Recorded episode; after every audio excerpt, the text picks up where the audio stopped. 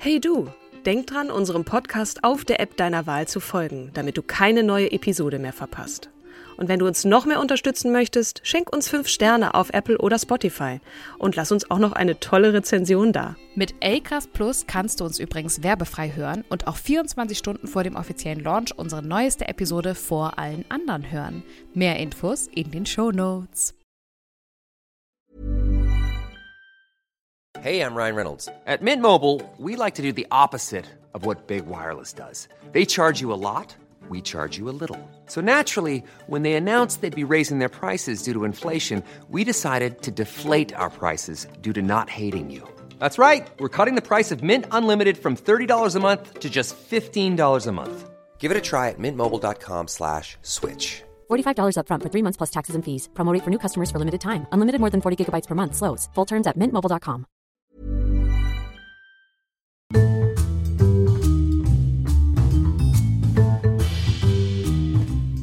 Hallo und herzlich willkommen zu unserer sage und schreibe, Achtung, Achtung, haltet euch fest, 127. Podcast-Episode von Starke Frauen. Und damit ihr nicht nur mich reden hört, jetzt schwenke ich über zu der großartigen, fulminanten, genialsten Co-Hosterin in meiner Welt, Katrin Jakob. Und vielen Dank für dieses wundervolle Intro der absolut grandiosen, großartigsten Kim Seidler, die die Welt je gesehen hat. Liebe Kim, hallo, grüß dich. Wir versuchen ein bisschen zu variieren ne? Mhm. und verh verhudeln uns da selber in unseren Adjektiven. Aber ich finde es immer wieder toll, dich zu sehen. Wie geht es dir? Gut. Wen stellst Gut. du mir heute vor?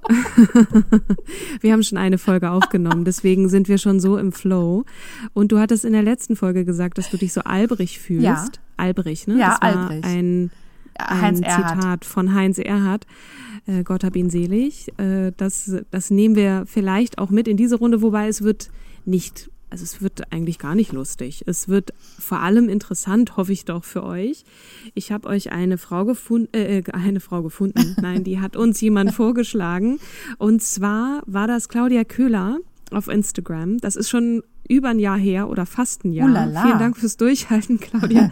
Claudia hat uns äh, nämlich nicht nur Ngozi Okonjo-Iweala, um die es heute gehen wird, vorgeschlagen, sondern auch Wangari Maathai, die Friedensnobelpreisträgerin von 2004 und Aminata Touré, die Vizepräsidentin des schleswig-holsteinischen Landtags. Aber wir nehmen uns erstmal Ngozi vor, liebe Claudia. Mhm. Das ist die zweite Nigerianerin, die wir vorstellen. Ihr erinnert euch vielleicht oder auch nicht. Und wenn noch nicht gehört, dann gerne mal bei Chimamanda Ngozi Adichie, die Schriftstellerin und TED-Talkerin die den berühmten TED Talk We Should All Be Feminists ja. gehalten hat vor ein paar Jahren.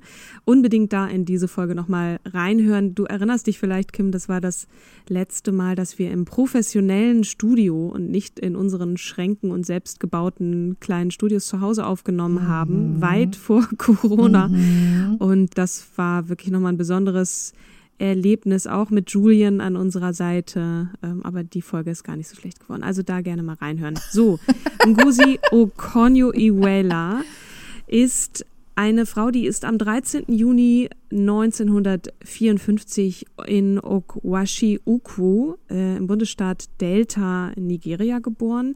Ich muss jetzt schon sagen, ich bin ich werde ab und zu mal ein paar Namen vorlesen und bitte um Verständnis, wenn sich das anhört, wie wenn eine deutsche Frau sich irgendwie abrackert, nigerianische Namen vorzulesen. Äh, das äh, sei schon mal an dieser Stelle vorweggenommen. Und Die toll, Eltern dass du es machst, Katrin. Ja. Das finde ich richtig gut. Ich, ja. Stets bemüht. Ne? Wie, wie auch, auch an dieser der, Stelle nochmal. Apropos oh ja. stets bemüht. Mhm. Ja. Was möchtest du sagen? Äh, wie auch in der letzten Episode ähm, ist ja auch die Sandra gesagt hatte, äh, ist es halt wichtig, die Namen äh, immer zu wiederholen, dass es halt für einen ja, Mensch, der vorher diese Namen noch nicht gehört hat, irgendwann eine Selbstverständlichkeit wird, diese Namen zu hören. Auch wenn sie vielleicht im ersten falsch ausgesprochen sind. Ja, ich finde, das hat auch immer was mit Respekt zu tun. Ja. Ne? Ich meine, es gibt ja auch in Deutschland durchaus Namen, die nicht nur Heinz, Thomas, Peter, Petra und, Thomas, und Stefan. Hilde, Hildegard und, Matthias, ja, ja. so sind, sondern ähm, dass, dass man da auch mal andere Namen lernt. Aber äh, egal, das ist ja nun jemand auch aus äh, einem Land, über das man nicht so viel weiß. Und deswegen habe ich mir erlaubt, gleich auch noch mal eine kleine Sektion Nachhilfe äh, über das Land Nigeria mit einzubauen.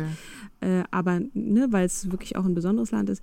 Anyway, die Eltern von Gosi waren Professoren Mhm. beziehungsweise Professorin Soziologie und Wirtschaft. Ich weiß jetzt nicht wer was, aber äh, klar wird, es ist ein akademisches Elternhaus gewesen, in dem Ngozi groß wurde. Ihre Familie gehört zur Bevölkerungsgruppe der Ibo. Es wird Igbo geschrieben, aber das G spricht man nicht mit. Das ist eine, eine Bevölkerungsgruppe, die vor allem christlich ist. Dann gibt es noch, das ist die drittgrößte in Nigeria, dann gibt es noch die Hausa und Yoruba, Fulani und so weiter und so fort. Also ihr könnt da gerne auch noch mal ein bisschen recherchieren. Also die Ibo sind eine afrikanische Ethnie von über 30 Millionen Menschen im Süden Nigerias vor allem. Also Nigeria ist übrigens da, wo, Niger äh, wo Afrika einen Knick macht. Ne? Also es ist ja so, nach links macht es so einen Bauch und dann hat es noch ein längeres Ende nach unten. Ich versuche das jetzt mit meinen Händen, ihr seht das jetzt nicht so nachzumachen, aber da, wo auf jeden Fall ähm, der Atlantik ist, ähm, da hat Nigeria auf jeden Fall Zugriff auch zum Wasser. Und äh, die Ibo, die sind nicht ganz am Wasser, aber man kann sich das auf der Karte dann auch nochmal ganz gut ansehen. Äh, die vor allem in von Savanne unterbrochenen tropischen Regenwald und östlich des Niger-Unterlaufs leben. So. Und liegt direkt neben Kamerun, ne?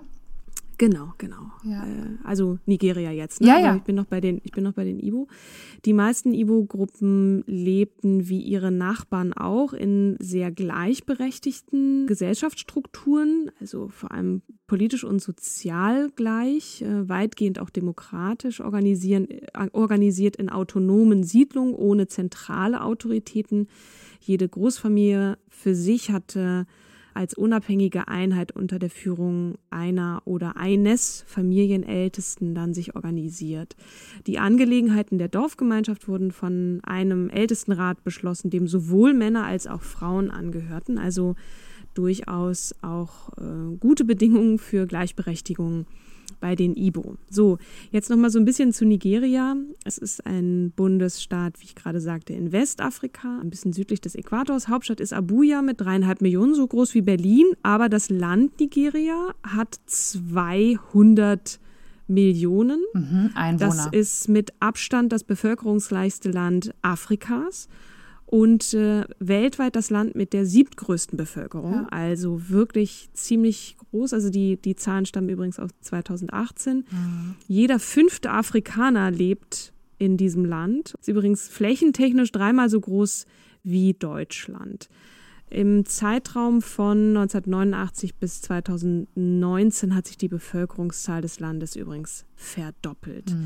So, Staatsform ist eine präsidiale Bundesrepublik. Staatsoberhaupt heißt Muhammadu Buhari. Das Land hatte vorher zahlreiche Staaten und auch Königreiche in vorkolonialer Zeit. Der heutige Staat basiert auf der Grenzziehung der Briten, als diese Nigeria im 19. Jahrhundert kolonialisierten. Entsprechend ist auch unter anderem Englisch die Amtssprache, aber es gibt, glaube ich, noch 500 andere Sprachen. 514. Das ist, 514 mein verschiedene. Sprachen. das ist echt. Kulte, also heißt ja auch, ne, ein, ein Land mit großer kultureller Vielfalt. Wahnsinn. Es ist, Ibo ist ja nicht nur eine Ethnie, sondern auch eine Sprache und Mhm. die spricht Ngozi auch.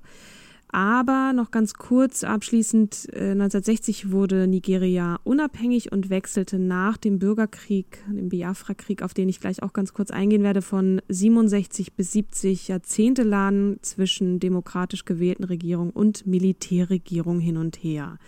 1999 wurde Nigeria erneut demokratisiert, wobei erst die Wahlen ab den 2010er Jahren als halbwegs fair eingestuft werden bzw. wurden. Also soweit nochmal so ein bisschen einen Einblick in Nigeria. Vielleicht noch ganz kurz zu den Religionen. Ja. Es ist ein Vielvölkerstaat mit zwei Hauptreligionen, nämlich dem Christentum im Süden und dem Islam im Norden. Ja, und da, So. da kennt man Mhm. die Gewalt ausgetragenen ethnischen Konflikte häufiger. Richtig. Und davon ist einmal der, ist der Biafra-Krieg zu nennen, weil als der ausbricht, also 67 bis 70, war äh, Ngozi 14 Jahre alt. Und Ziel dieses Krieges, wenn Kriege überhaupt sowas haben wie ein Ziel, aber offensichtlich äh, war die Abspaltung des nigerianischen Gebietes Biafra mit der Hauptstadt Enugu im Südosten. Und seit der Unabhängigkeit Nigerias von Großbritannien eben im Jahr 1960, da rangen einige Völker Nigerias eben um die Vormachtstellung im Staat. Dabei fühlten sich vor allem die in der Biafra-Provinz beheimateten christlichen Ibo gegenüber den muslimischen Hausa und Fulani des Nordens benachteiligt. Und der Konflikt wurde dadurch verschärft, dass in der Nähe des Ibo-Siedlungsgebietes im Niger-Delta Erdöl entdeckt wurde das bald zu einer der wichtigsten wirtschaftlichen Stütze Nigerias wurde. Und am 15. Januar 1966 putschten Ibo-Offiziere um Major Chukwuma Kaduna Nzgugu, um die Macht zu erringen. Dabei wurde der nigerianische Premierminister Abubakar Tafawa Balewa getötet und von den Ibo-Offizieren übernahm dann General Johnson Agui Iron Ironsi die Staatsgewalt. Und Teile der Bevölkerung Nigerias befürchteten eben zukünftig von den Ibos unterdrückt zu werden.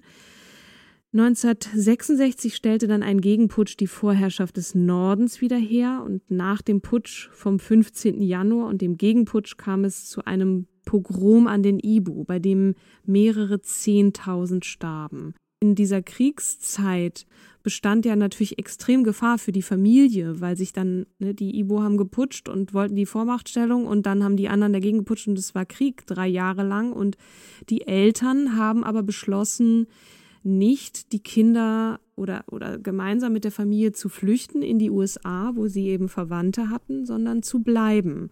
Und vor allem der Vater, der zu diesem Zeitpunkt Brigadier ist in der Biafra-Armee, hat sie dann halt zu Hause behalten. Und, und das, obwohl die Familie wirklich alles verliert und erhebliche Schwierigkeiten erlebt, ne? die m, auch Hunger wirklich. Also es ist um die Familie nicht sehr gut bestellt. Dazu kommt, dass die dreijährige Schwester von Gosi chronisch an Malaria erkrankt. Der Vater ist an der Kriegsfront, die Mutter ist auch krank und Ngozi schleppt ihre Schwester kilometerweit auf dem Rücken zur nächsten Arztpraxis, wo hunderte von Menschen einfach darauf auf Behandlung warten. Also es ist nur eine Arztpraxis dann in der Nähe. Und sie drängt sich davor durch die Menge und klettert durch das Fenster, um den Arzt aufzusuchen und sagt dann in einem Interview später, ich wusste, dass sie sterben würde, wenn sie keine Hilfe bekommt. Und deswegen hat sie da gesagt, okay, es tut mir leid, Leute, ich weiß, meine Schwester wird nicht lebend hier rauskommen, wenn ich das nicht sofort mache.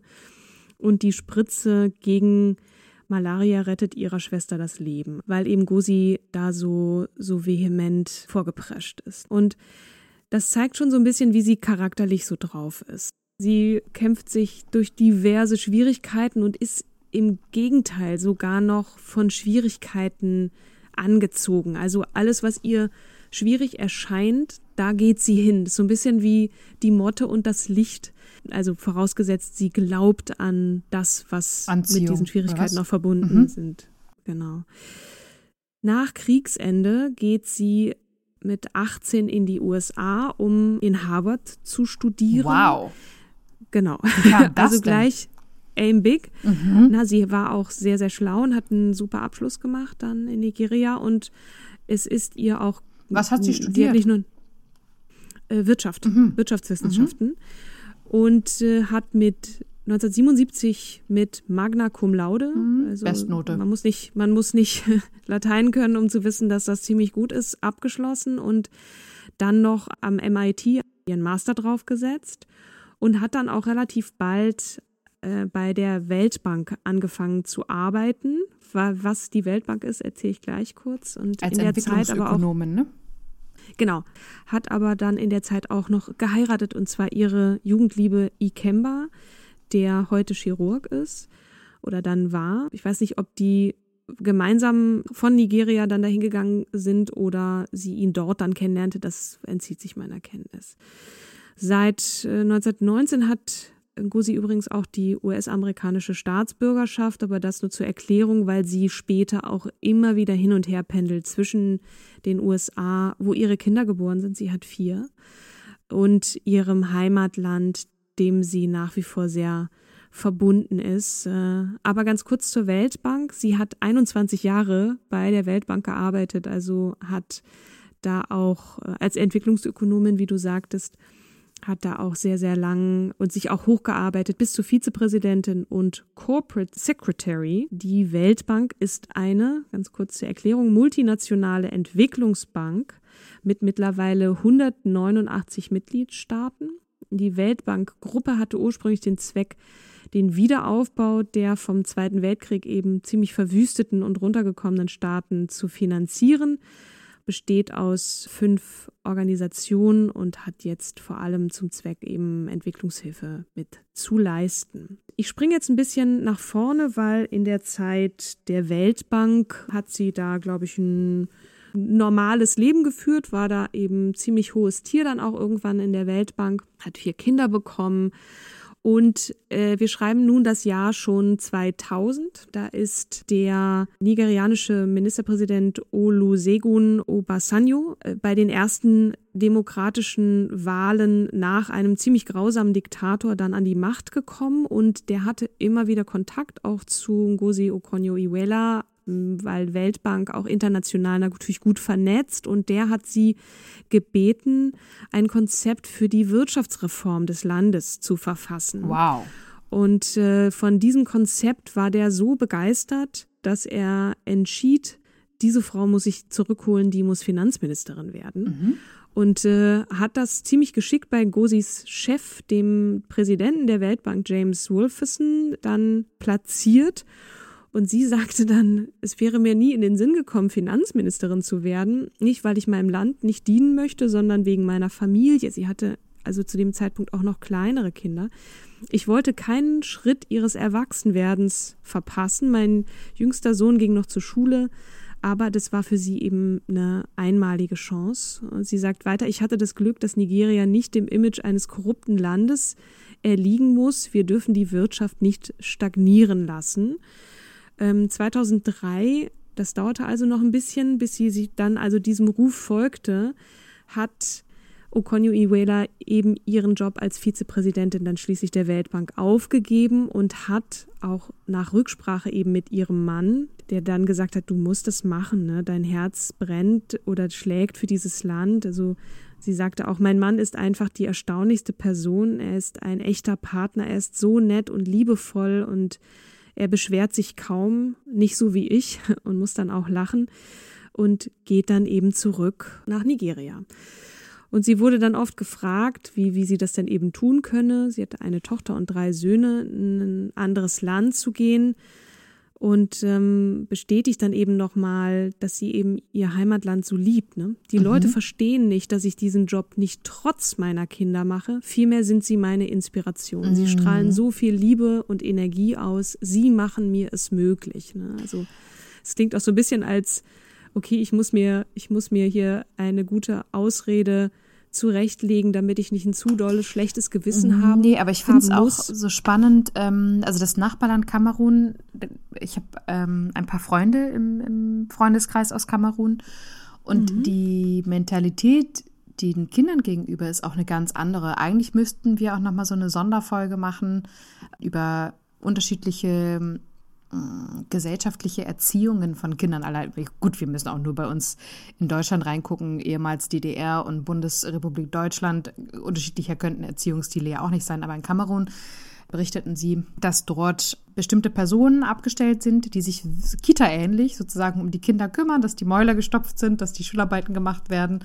Und da ist das System nicht so, dass Mann, Frau die eigenen Kinder erziehen, sondern das ist tatsächlich einfach. Das Dorf. Das sprichwörtliche Dorf. Ja, die kommen aus mhm. Douala, das ist die Hauptstadt von Kamerun. Ich glaube nicht, dass das das sprichwörtliche, aber ich weiß die Metapher, die du damit so, meinst. Ne? Genau. Mhm. Können wir gerne mal machen. Ist halt nur so die Frage, ne, hat das immer mit Müttern zu tun, weil nee. wir ja starke Frauen heißen als Podcast? Nee, aber nee, ich glaube, hm. weil, weil wir jetzt automatisch aus unserer deutschen Perspektive raufgucken, die hat trotz dessen sie vier Kinder bekommen hat, total die krasse Karriere machen können. Wie hat die das denn gemacht? Ähm, hm, das ja, Gesellschaftssystem ist dort ein, ganz, dort ein ganz anderes und das ist nicht die, die Mutter muss sich um ihre Kinder kümmern, sondern das ist viel lockerer. Zurück zu äh, Gosi. Also sie wollte nicht ihre Kinder verlassen und der Ruf war aber so stark und sie hatte so einen Bock, dahin zu gehen und dieses korrupte Land auch und, und daran mitzuwirken. Ne? Sie hatte auch dieses Konzept geschrieben, nicht nur so hier nimm mal, sondern vielleicht auch im Hinterkopf gehabt, mein Gott, wie geil ist das, daran mitzugestalten, da selber dabei zu sein. Ne? Mhm. Und der Ruf eilte ihr auch schon voraus. Ne? Sie war damals 51 Jahre alt und ich ähm, lese jetzt kurz ein englisches Zitat vor, weil das ein, ein bisschen besser die Übersetzung trifft oder die Übersetzung auf Deutsch nicht so gut treffen würde. When I became finance minister, they called me Okonjo Wahala or Trouble Woman. Das wird also so übersetzt. It means I give you hell. But I don't care what names they call me. I'm a fighter. I'm very focused on, on what I'm doing and relentless in what I want to achieve almost to a fault. If you get in my way, you get kicked. Und das ist eine wirkliche Kampfansage, weil sie muss also ihre Aufgabe, die sie da hat, ist nichts weniger als die Umwälzung des Landes, das nach Bangladesch das zweitkorrupteste Land der Welt ist zu diesem Zeitpunkt. Ne? Mhm. Sie muss sicherstellen, dass von dem, dass mehr von dem Ölgeld, es waren 25 Milliarden Pfund, äh, zu, zu diesem Zeitpunkt, anstatt von einer winzigen Elite verschwendet zu werden in die Bereitstellung von zum Beispiel sauberem Wasser, Schulen, Gesundheitsversorgung, für die zu dem Zeitpunkt 137 Millionen Einwohner fließt und von denen die meisten mit 60 Pfund pro Jahr überleben mussten. Ne? Also wenn, wenn das jemand übernimmt, dann muss das jemand sein, der fighten kann. Ne? Und äh, offensichtlich war sie da die richtige Person. Und sie sagte auch, sie sei schon immer eine Kämpferin gewesen, weil, Zitat, meine Familie von Natur aus Kämpferinnen sind äh, oder KämpferInnen. Mir wurde gesagt, ich sei wie mein Vater und er war der wunderbarste Mann, aber ich denke, er war sanfter als ich. Also, sie ist auch eine, wird immer wieder sehr beschrieben als warmherzig, charismatisch, dynamisch und aber eben auch wirklich so ein bisschen die Faust in der Tasche. Ne? Mhm. Also, wenn man sie so reden hört, es gibt diverse auch TED Talks mit ihr gerne mal reinschauen. Ich werde mal einen verlinken auch in den Show Notes. Zu dem Zeitpunkt, als sie ein BBC, ein Guardian Interview führt, auf das ich mich hier auch äh, ab und zu beziehe, ist der Eindruck der Journalistin, die das Gespräch führt, auch, sie ist total erschöpft, weil wenn du jeden Tag fighten musst, ne, und sie macht sich vor Ort ja nicht nur Freunde, also sie sie äh, schasst da korrupte Minister, sie räumt richtig auf, sie rennt mit, mit der Machete durch, durch das Gras, sage ich mal, ne? Und ähm, sagt dann aber auch selber, ich muss eine Masochistin sein. Äh, warum mache ich das, wenn es so schwer ist? Warum gehe ich um drei Uhr morgens ein Dokument durch und versuche herauszufinden, wie ich eine schwierige Situation überstehe? Warum bin ich nicht bei meinen Kindern in Washington? Das stellt, diese Frage stellt sie sich immer und immer wieder, ne? Und beantwortet aber ihre eigene Frage mit den Worten, wenn ich sehe, dass Interessengruppen immer noch versuchen, mich zu untergraben, weiß ich, dass ich erfolgreich bin. Wenn es mir gelingt, eine Person davon zu überzeugen, sich zu ändern, denke ich, dass ich deshalb hier bin. Die Fähigkeit, Dinge zu ändern, ist ein starker Anreiz. Und sie hat Erfolg. Und zwar wie? Nach zwei Jahren ähm, ne, auch sich immer wieder Feinde machens, hat sie wirklich es geschafft, diesen aufgeblähten öffentlichen Dienst effizient zu machen und das Land prosperiert. Ne? Also sie, mhm. sie hat mit diesem Konzept Erfolg. Und das äh, führt dann so weit, dass das Time Magazine 2004 zur Helden der Welt, zu einer der oh, Helden oh, wow. der Welt auslobt und Gordon Brown, der englische Ministerpräsident, äh, zu diesem Zeitpunkt sie als eine brillante Reformerin bezeichnet. Und sie merkt dann Also Aber- das erfüllt sie mit immensem Stolz. Aber warum hat sie das dann nur drei Jahre gemacht? Und ist dann nochmal für. Sie hört dann irgendwann auf, sicherlich auch aus, aus Energiegründen. Ne? Also ihr ältester Sohn hat sie da mal besucht. Der ist- Schriftsteller, Uso heißt der. UZO geschrieben und hat dann erzählt, ich hatte keine Ahnung, was sie durchmacht, bis ich dort ankam. Ich war noch nie in einem stressigeren Haus. Meine Mutter geht um 6 Uhr morgens zur Arbeit. Dann ist sie erst nach 23 Uhr zurück und wenn sie nach Hause kommt, hat sie niemanden, der ihr hilft, sich zu entspannen. Oder Leute wie mich, die sie stressen, werden auf eine andere Art und Weise, also was, sie, was sie braucht. Selbst an einem Sonntag klingeln die Telefone um 7 Uhr morgens und du denkst, was ist am Sonntag so dringend? ne? Also das, die ist zwar eine starke Frau, das sagt er auch selber. Sie kämpft und kämpft.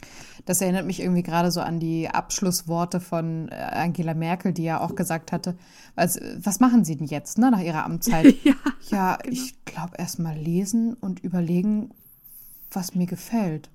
So, ne? ich glaube das Dann sofort. schlafe ich ein und dann lese Ja, ich genau, weiter und genau. so. Ja.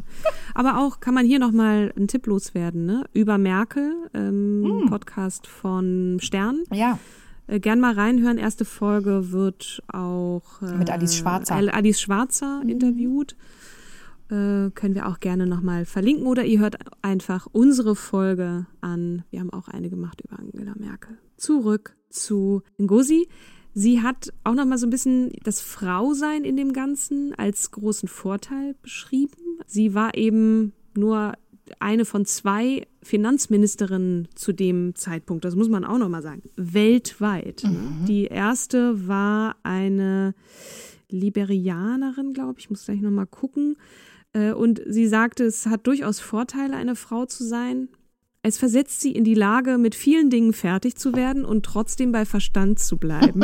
es gibt so viel falsch mit der Wirtschaft und so viel zu tun, dass sie mich jeden Tag in meinem Büro beim Multitasking sehen können. Fünf oder sechs Personen, vom Gouverneur bis zum Geschäftsmann. Ich denke auch, dass Frauen weniger Ego haben. Wenn jemand Dinge sagt, die mir ein schlechtes Gewissen machen, ist es mir egal, solange ich die Arbeit erledige. Wenn es darum geht, meine Arbeit zu erledigen, behalte ich mein Ego in meiner Handtasche, sagt sie.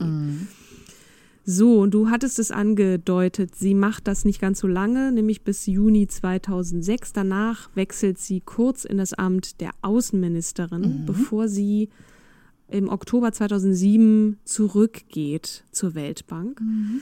Und sie soll dort Managing Director werden. Das wird sie auch. Äh, Und 2011 wird sie aber erneut zurückgeholt bei dem neuen Präsidenten mit dem sehr klangvollen Namen Good Luck äh, Jonathan. Der holt sie zurück. Dann gibt's ganz kurz einen Skandal, nämlich die Veröffentlichung eines WikiLeaks-Berichts unterstellt ihr einem Bruder einen Vertrag über 50 Millionen US-Dollar widerrechtlich zukommen gelassen zu haben. Also das ist wahrscheinlich Staatsgelder gewesen. John John, die selbst weist die Vorwürfe zurück und das tut aber auch ihrer Karriere keinen Abbruch. Ja, sie sagt ja auch sogar, dass dieser Bruder namens Jon Jon gar nicht existiert, ne? Das ist ja, Ja. auch nochmal interessant. Und trotzdem bei WikiLeaks denkt man, hm, also irgendwie können die sich das ja auch nicht ausgedacht haben. Warum sollten die ihr zu Unrecht ans Bein pinkeln? Aber ich habe dazu jetzt auch mehr Ja, ja, gut, ne? gefunden. Du darfst ja auch nicht vergessen, du hast es ja eingangs so schön gesagt, das zweitkorruptetste Land der Welt. Und wenn du in, in einflussreichen Positionen sitzt und nicht nach der Nase von manchen Menschen tanzt, äh, kann, kann jemand schon versuchen, dich einfach loszuwerden. Ja, selbst WikiLeaks meinst du? You Naja, know. also sie geht zurück, äh, dann wieder ähm, in ihr Heimatland 2011 und kommt aber ein Jahr später wieder zurück.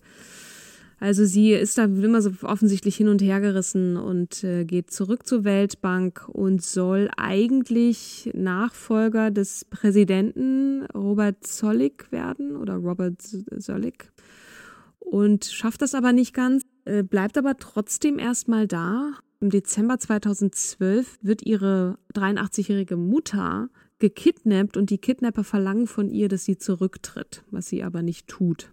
2015 wird sie Vorstandsvorsitzende zunächst von der Impfallianz Gavi und Gavi steht für Global Alliance for Vaccines and Immunization und ist eine weltweit tätige öffentlich-private Partnerschaft mit Sitz in Genf.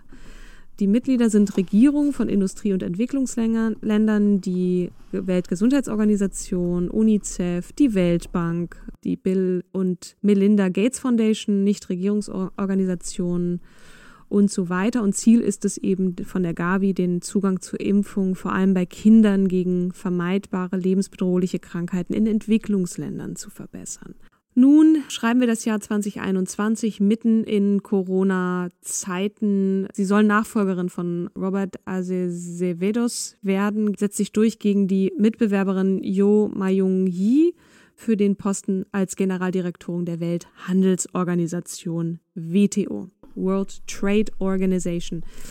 Yu war noch von US-Präsident Donald Trump unterstützt worden, jedoch schwenkten die Vereinigten Staaten unter dem neuen US-Präsidenten Joe Biden auf Okonjo Iweala um, die bereits von allen anderen WTO-Mitgliedstaaten unterstützt worden war. Okay, und dann hat Yu ihre Kandidatur zurückgezogen, also wurde Ngozi Okonjo-Iweala am 15. Februar 2021 als einzige verbleibende Kandidatin einstimmig von den WTO-Botschaftern aller Mitgliedstaaten zur neuen Generaldirektorin gewählt worden.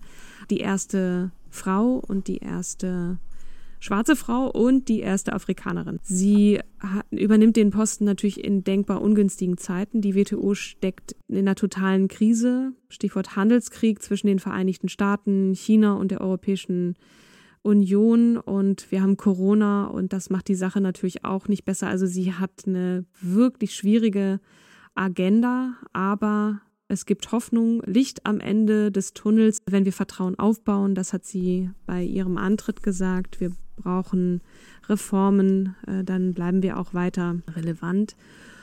Und vor allem geht es jetzt auch um gerechte Verteilung von Impfstoffen und so weiter. Also da hat sie einiges noch zu tun. Ne? Aber wenn, dann kann sie das und auch so die Stimmen, die ich dazu gelesen habe. Ne? Sie ist ja nun als Reformerin bekannt, als jemand, der Brücken schlagen kann, als eine Fighterin, als jemand, der auch bereit ist für den Dialog und das Gespräch. Und äh, da wird wahnsinnig große Hoffnung in sie gesetzt.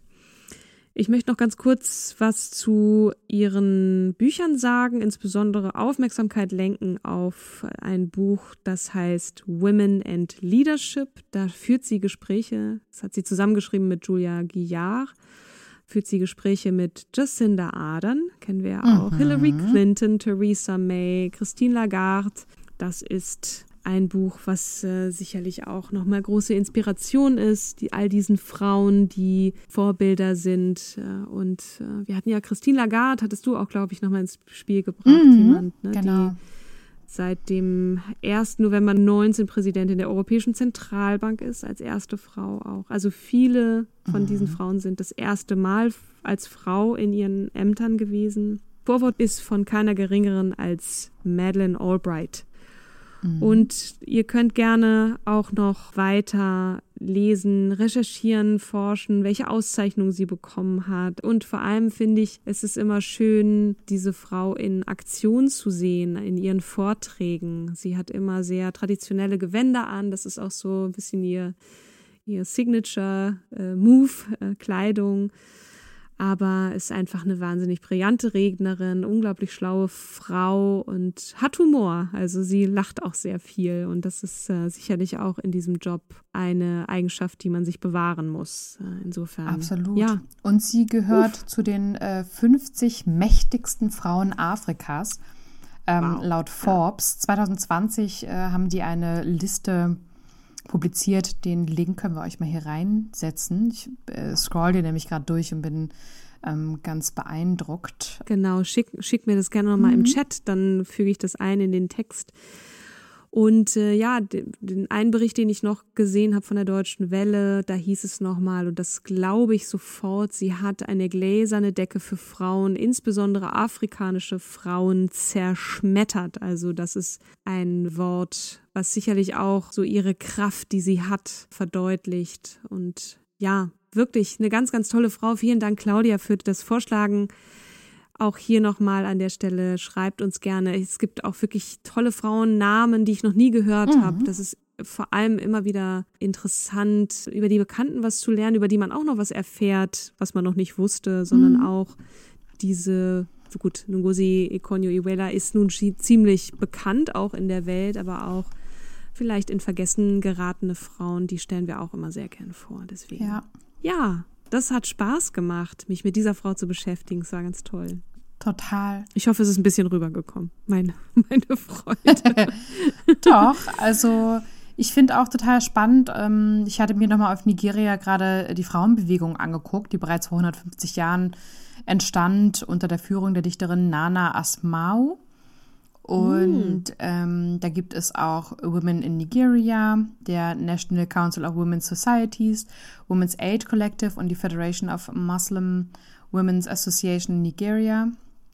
Also ähm, total cool. Das Einzige, was bei Nigeria echt noch ausbaufähig ist, ist die Toleranz. Bei Homosexuellen? Ja, genau. Ja. Ja.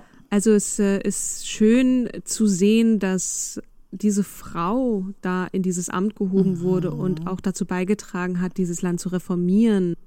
Ja, toll. Wen stellst du mir nächstes Mal vor, Kim? Oder uns? Weißt du das schon? Ja, und zwar haben wir ein Interview mit Simone Menne.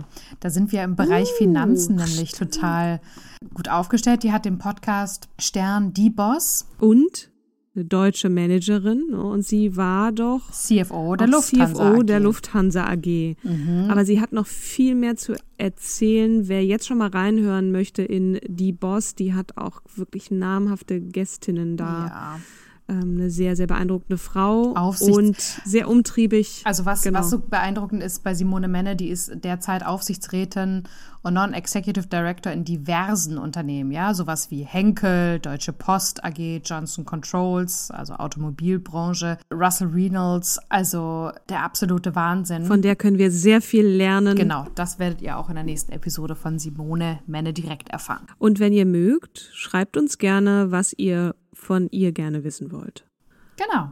Wenn jemand Vorstand kann oder kennt, Aufsichtsratspositionen, dann sie. Wir können sie so gut wie alles fragen. Also, liebe Community, schreibt uns, wir reichen es weiter. Dankeschön. Dann würde ich sagen. Super, dann würde ich sagen, bleibt gesund Dank. und munter, lasst euch nicht un unterkriegen und wir sehen und hören. Wir hören uns. Also wir beide, Kim, du und ich, wir sehen uns. Und äh, wir mit euch da draußen, wir hören uns hoffentlich. Bleibt äh, am Ball.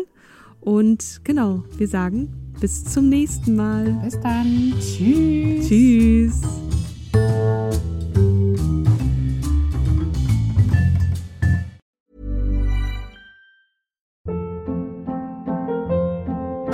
Hold up. What was that? Boring. No flavor. That was as bad as those leftovers you ate all week. Kiki Palmer here, and it's time to say hello to something fresh and guilt-free. Hello Fresh. Jazz up dinner with pecan-crusted chicken or garlic butter shrimp scampi. Now that's music to my mouth. Hello Fresh. Let's get this dinner party started. Discover all the delicious possibilities at hellofresh.com.